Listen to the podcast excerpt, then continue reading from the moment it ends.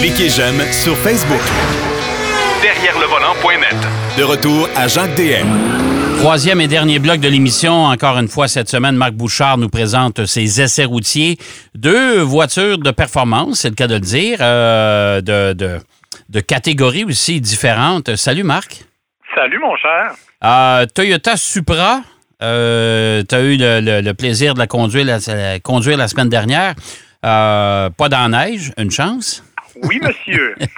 Comment t'as aimé l'auto? Écoute, moi, j'aime beaucoup la Supra, il faut le dire.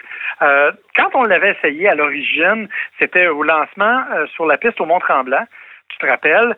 Et j'avais déjà trouvé que la voiture avait quand même un comportement agréable et intéressant, mais bon, je suis obligé de te dire que mes talents de pilote sont un peu limités. Oui. C'est-à-dire que j'atteins plus rapidement mes limites à moi que les limites de la voiture. OK? oui. fait que j'avais donc très envie d'essayer cette voiture-là dans un contexte un peu plus normal, un peu plus de quotidien, si tu veux, de tous les jours. Et c'est ce que j'ai fait en, l'essayant la semaine dernière, au moment où il est tombé entre 10 et 15 cm de neige. Bon. Euh, bon, évidemment, c'est pas euh, c'est pas une voiture qui est euh, qui, est vraiment conçu pour ce genre de température-là. Mais honnêtement, j'ai été surpris. Surpris parce que je m'attendais que ce soit une voiture qui soit difficile à maîtriser dans des circonstances comme celle-là. Tu sais, on parle quand même, moi j'avais la version 3.0, donc c'est une propulsion moteur 6 cylindres en ligne, 3 litres, 382 chevaux, 369 livres-pieds de couple. Tu dis, ouf, tu sais, c'est pas facile à contrôler. Au contraire, le couple est disponible à partir de 1600 tours minute. Donc, c'est assez bas. Il n'y a pas vraiment de délai d'intervention du turbo. Donc, alors, tu es facilement capable de doser la puissance peu importe les circonstances. Et comme tu as une direction qui est électrique, qui n'est pas aussi sensible qu'on le souhaiterait, mais qui est quand même assez précise, ben, tu es capable de contrôler ça du bout des doigts et je me suis amusé comme un fou à le faire. Bon, écoute, euh, c'est tant mieux, tant mieux. Euh, écoute, c'est une, voiture qui, euh, qui, semble réussir. On s'entend que c'est une BM, là? Ouais, ah oui, c'est le moteur, hein? le, moteur, le 3 litres, c'est directement un moteur BMW, là. Je veux dire, il n'y a même pas aucune intervention Toyota sur ce moteur-là. Non, non, non, non, non. Euh, puis, en plus de ça, les, voitures ne sont pas fabriquées à la même place? Euh, oui, effectivement. La Z4? Euh, oui, exactement, avec la Z4. Puis maintenant, ben, Toyota propose aussi la Supra avec le moteur 4 cylindres, comme BMW l'a fait. La différence, c'est que BMW nous la propose en version cabriolet et nous la propose aussi avec une boîte manuelle, ce qui n'est pas le cas de Toyota. C'est ça, exactement.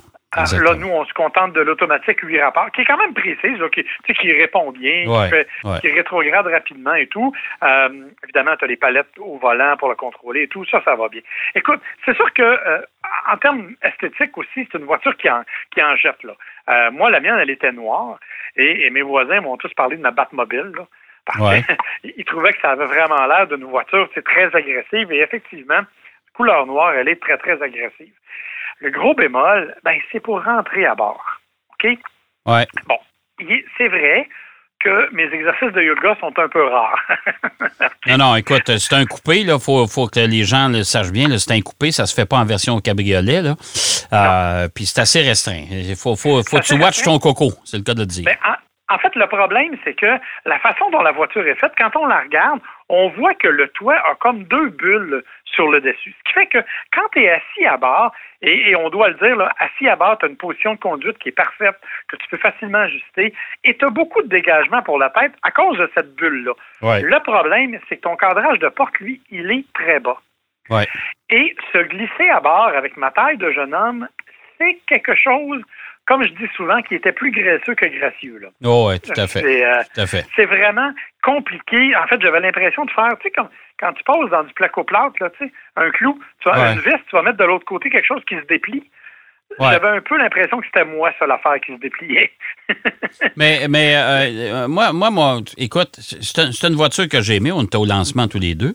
Euh, mais encore une fois, le reproche que je peux faire, c'est que c'est en tout cas à mon avis, c'est beaucoup trop BM, beaucoup trop BMW. Euh, on a dénaturé la Supra. D'ailleurs, ça a été la, la, grande déception après autant de temps d'attente de la part des, des, des, amateurs de la Supra quand la voiture était dévoilée puis qu'on a dévoilé les détails techniques. Il y en a un méchant paquet qui ont dit bon ben garde, c'est la déception totale. Moi, ça sera pas ça sera pas ma prochaine Supra. Je ne sais pas jusqu'à quel point cette voiture-là va connaître beaucoup de succès. C'est drôle, hein, mais c'est l'impression que j'en ai, moi.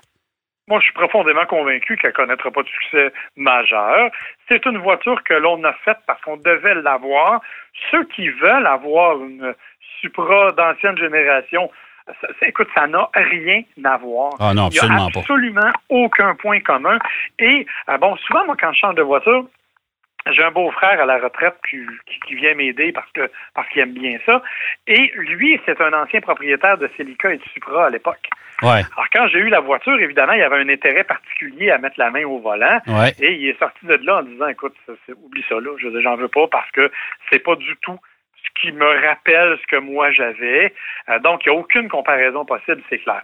Moi, je trouve, ça, et, je trouve ça dommage parce que Toyota a toutes les ressources pour. Euh, avait tout ce qu'il faut pour nous présenter une Supra euh, des années 2000, d'une voiture complètement renouvelée, mais à eux, pas, pas, pas un produit emprunté, un peu comme euh, la Toyota 86, qui, est un, qui est un partage avec. ben oui. Mais comme la Yaris était une Mazda, en fait, chez Toyota, on maximise beaucoup, beaucoup ce genre de partage-là. À ma grande surprise d'ailleurs, parce que tu l'as dit, c'est probablement la compagnie qui a les plus grandes ressources euh, actuellement pour le développement de véhicules. Et le fait de faire ça, ben, ça m'étonne à chaque fois, mais ils l'ont fait à plus d'une reprise. Eh bien, coudon. Euh, comme je te dis, c'est une belle réussite dans le sens où c'est une voiture sportive agréable. C'est une voiture sportive qui se contrôle agréablement, que j'ai beaucoup, beaucoup, beaucoup aimé, mais qui, un, a un usage extrêmement limité. Puis je peux te dire que dans 15 cm de neige, c'était plutôt moi la charrue que autre chose. Exact. La garde au sol est très basse. Euh, même, même si j'avais des très bons pneus, là, évidemment, c'était pas, pas un point.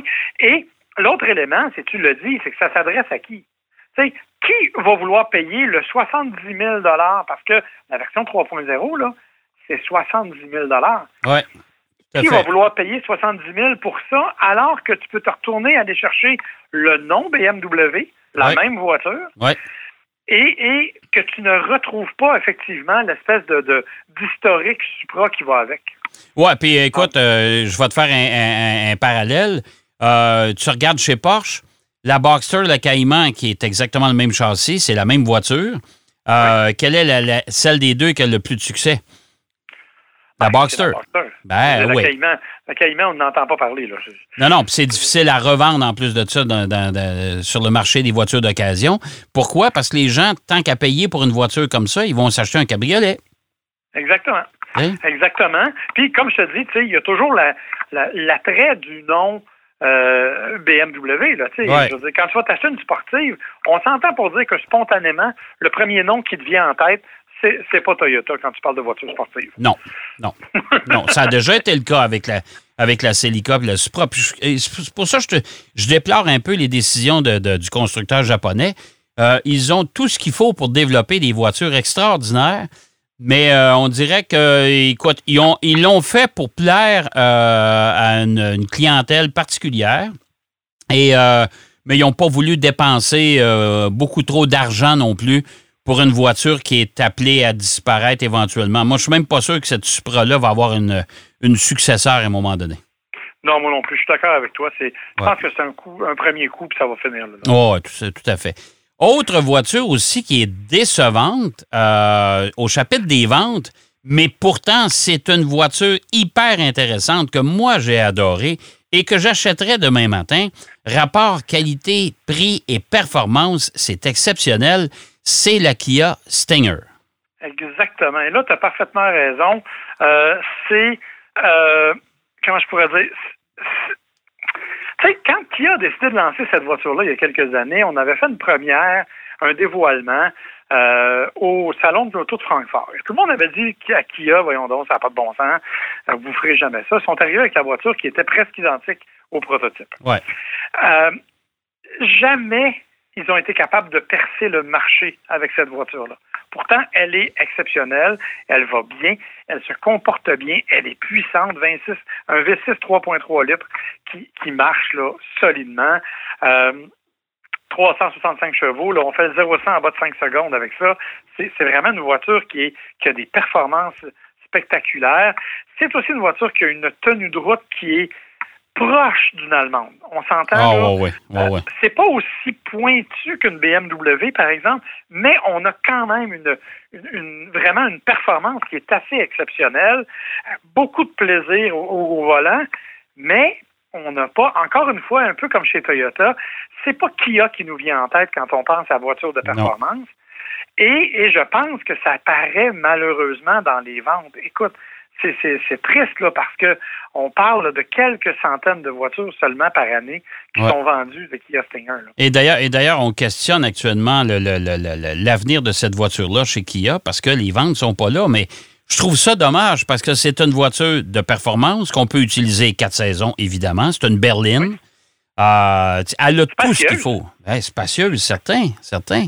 Ouais. Puis, tu sais, on a repris cet équivalent-là avec la G70 chez Genesis. Ouais. Euh, puis on en a fait un véhicule qui va, qui se vend plutôt bien du côté de Genesis, mais chez Kia, on n'est jamais capable d'aller chercher. Écoute, on parle d'à peine 350 unités vendues au Québec l'année passée. C'est vraiment pas beaucoup. Non. Et c'est triste parce que c'est une voiture qui est facile à conduire, qui est confortable, système multimédia Kia qui est tout à fait efficace et facile à utiliser. Bref, honnêtement, moi, c'est une auto que, que, j'apprécie énormément dans sa forme et dans sa fonction. C'est une auto qui n'est pas si chère. Euh, on parle de 52 000 ou à peu près pour une auto qui est vraiment très bien équipée. Euh, honnêtement, c'est, tu l'as dit, c'est la déception au niveau des ventes, mais au niveau des performances, c'est un véhicule qui mérite le détour. Oui, mais c'est peut-être dans, la façon de la, mise en marché aussi du constructeur. C'est une voiture qui est méconnue. Moi, je parle à beaucoup de monde de mon entourage et je leur parle de la Kia Stinger, puis ils me disent c'est quoi ça? Oui. mais, c'est méconnu. oui, mais encore une fois, c'est l'idée, c'est qu'on fait affaire avec un manufacturier. Tu sais, quand un manufacturier décide de tirer trop large, il finit par manquer la cible. Et, chez Kia, ben, on vise beaucoup le, véhicule familial, le véhicule, le petit VUS, ces trucs-là. Euh, on peut pas vraiment vendre une voiture de cette nature-là par la suite puis dire euh, euh, aller faire le même genre de, de, de, véhicule. Là, on peut pas, peut pas, comment je pourrais dire, développer une personnalité sportive à une compagnie qui a toujours été vers le design et le familial. Ouais, puis euh, écoute, garde, euh, tu sais, chez Kia, là, même les voitures de luxe, ça n'a pas fonctionné. On s'entend? Non. non, ben non, effectivement. Tu sais, euh, les, les, les, grandes berlines qu'on qu'on avait sorties, il y, y, a eu la K900, puis il y a eu quoi? Il y, en a eu une autre aussi, là, puis ça n'a pas fonctionné. Ça n'a pas fonctionné. tu sais, les, les, clients n'étaient pas là. Non, effectivement. C'est le problème. c'est dommage parce que quand Peter Schreier a décidé de faire cette voiture-là, Bien évidemment, c'était une voiture qui pour lui était très importante, mais euh, c'est vraiment, euh, je pourrais dire, je trouve ça juste plat. Tu sais, quand tu dis, il y, a mm. quelque chose que tu aimes beaucoup, mais qu'on dirait que tu n'es pas capable de, la vendre à personne, c'est un peu l'image qu'on a avec la Kia Stinger, malheureusement. Oui, mais c'est une grande berline aussi, ça faut s'entendre là-dessus. Je pense qu'on aurait été mieux de commencer au moins avec une sportive, avec une, une identité propre. Euh, exemple comme Hyundai, avec la, fameuse division N-Line. Euh, je dois t'avouer que cette semaine, j'ai la, fameuse Sonata, mais N-Line, qui vient, qui vient d'être dévoilée il n'y a pas longtemps. Euh, c'est vraiment surprenant. Et je peux te dire une chose, moi, je, vais la faire essayer à du monde que je connais, puis ils vont dire pardon. ça n'a rien à voir avec Hyundai. Alors, qui aurait peut-être été mieux? Moi, je me souviendrai toujours de cette fameuse Stinger tu te souviens de la version coupée qu'on nous avait dévoilée à Détroit? Oui. Ça, c'était joli en s'il vous plaît, ça. Hein? Et ça, peut-être que ça aurait permis à Kia de se développer un créneau sportif au sein de leur marque, mais euh, sont arrivés avec une grande berline. Alors, c'est évident que la jeune clientèle, les autres ont dit, ben, regarde, ça ne m'intéresse pas. Non, hein? effectivement. Alors, c'est. Alors, c'est peut-être c'est peut-être ça qui fait euh, toute la différence. En tout cas, chose certaine, euh, c'est que euh, la, voiture la, voiture est hyper intéressante. Et si vous recherchez une berline haute performance, avant de considérer les. Si vous considérez les Allemands, allez voir le Stinger, puis faites-en l'essai. ça va peut-être vous changer, vous faire changer d'idée. Sait-on jamais. Effectivement. Et honnêtement, vous allez être étonné de la qualité de ce véhicule-là, j'en suis persuadé. Oui, tout à fait. Euh, mon cher Marc, euh, je te laisse vaquer à tes occupations, puis on se reparle la semaine prochaine. Avec plaisir. Bonne semaine. Bonne semaine. Marc Bouchard qui nous parlait de la Kia Stinger, une voiture méconnue, malheureusement. Ben oui, c'est une voiture qu'on, euh, qui, est méconnue et qui mérite pourtant euh, un peu d'intérêt. Euh, il nous a parlé également de la Toyota Supra. Moi, c'est une de mes déceptions des dix dernières années parce que je m'attendais à quelque chose de beaucoup plus, beaucoup plus Toyota. C'est un, peu le, terme. Je me serais attendu à d'autres choses que ça. En terminant, juste vous dire, ben, il y a eu beaucoup de nouvelles cette semaine, entre autres, du côté du sport automobile. On a parlé avec Philippe Brasseur tantôt. Mais d'autres nouvelles, c'est la Formule E, Audi qui va quitter à la fin de la saison 2020-2021. Ça, c'est une grande surprise. Et quelques jours plus tard, BMW annonçait la même décision qu'il quitterait ce championnat. Mercedes va demeurer cependant. Alors ça, c'est le troisième grand constructeur allemand. Et pendant ce temps-là, la famille Volkswagen, le groupe Volkswagen, euh, la marque Volkswagen plutôt, euh, elle a annoncé que le sport automobile pour eux, c'était terminé. On va se concentrer, je pense, sur le marché euh, du futur, c'est-à-dire que chez Volkswagen, on aura des utilitaires sport et des voitures, euh, des véhicules électriques, parce que vous savez que la Golf nouvelle génération, la version de base ne viendra pas chez nous. La Passat va disparaître dès 2023. On parle même de la faire disparaître en Europe. Et là, c'est la Volkswagen Arteon euh, qui va tirer sa révérence également. Alors, euh, beaucoup de brasses camarades du côté du sport auto cette semaine. J'espère que vous avez apprécié l'émission encore une fois. Et euh, bien sûr, ben, je vous donne rendez-vous la semaine prochaine pour une autre émission de Derrière le volant. Et soyez sans crainte, on sera là pour la période des fêtes. Suggestions de cadeaux et bilan de cette année plutôt curieuse 2020. Je vous souhaite bonne route. Soyez prudents. Derrière le volant.